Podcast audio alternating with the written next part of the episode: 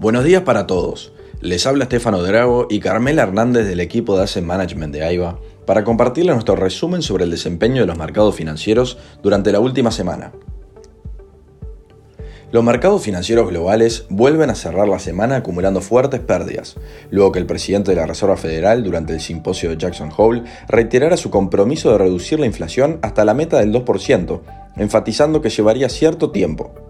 El mercado espera que la Fed mantenga el endurecimiento de suba de tasas, colocando la meta inflacionaria por encima del crecimiento económico.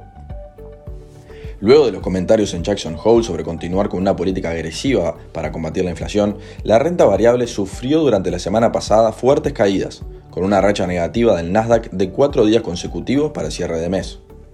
En cuanto a los datos económicos en Estados Unidos, tuvimos publicaciones claves que generaron cierta confusión en el mercado. Por un lado, se destaca el informe de empleo y la lectura del ISM manufacturero del mes de agosto. Los empleos no agrícolas aumentaron en 315.000 por encima de los 300.000 estimados.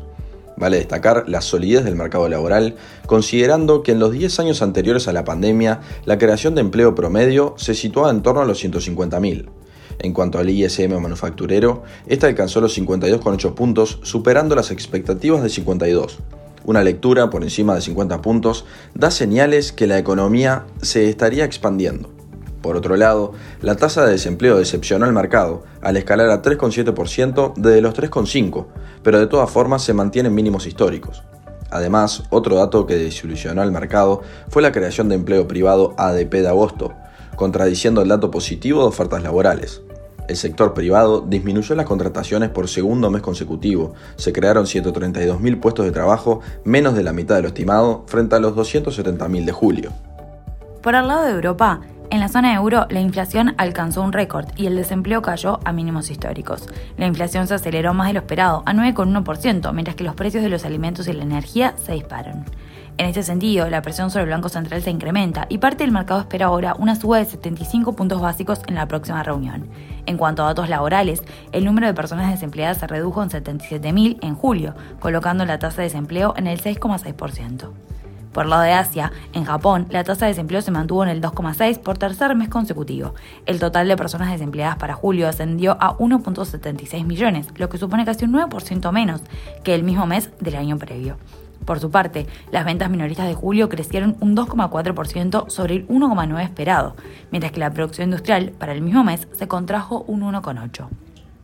En el marco geopolítico, las tensiones aumentan en Europa. La guerra Rusia-Ucrania persiste, mientras que el presidente francés Emmanuel Macron declaró que el mundo se debe preparar para una guerra larga y reafirmó su apoyo económico y militar a Ucrania a largo plazo. Asimismo, la crisis energética se intensifica. En ese sentido, el Comité de Energía del Parlamento Europeo está trabajando en medidas de emergencia sobre los precios de la electricidad que se anunciarán el próximo 14 de septiembre. Por el lado de la renta fija, los rendimientos de los bonos del gobierno estadounidense continuaron la tendencia alcista a lo largo de la curva, con el de dos años alcanzando niveles no vistos desde finales de 2007. La parte corta cerró la semana en torno a 3,4%, mientras que las tasas a 10 y 30 años cerraron en 3,2 y 3,3% respectivamente. En cuanto a los commodities, la semana pasada el Bloomberg Index registró una caída del 4,4%, recibiendo presiones de un dólar que alcanzan máximos en dos décadas. Además, el petróleo cayó más de un 7% ante la posibilidad de un nuevo acuerdo con Irán. Para esta semana tendremos varias novedades en el frente de datos económicos. Por el lado de Estados Unidos destacamos el PMI de servicios compuesto y no manufacturero del ISM. En Europa, la atención estará puesta sobre la decisión de tipos del Banco Central, mientras que el PBI trimestral se publicará para Alemania, así como el PMI compuesto y de servicios para este país, para Francia y Reino Unido. Hasta aquí llegamos con nuestro resumen semanal.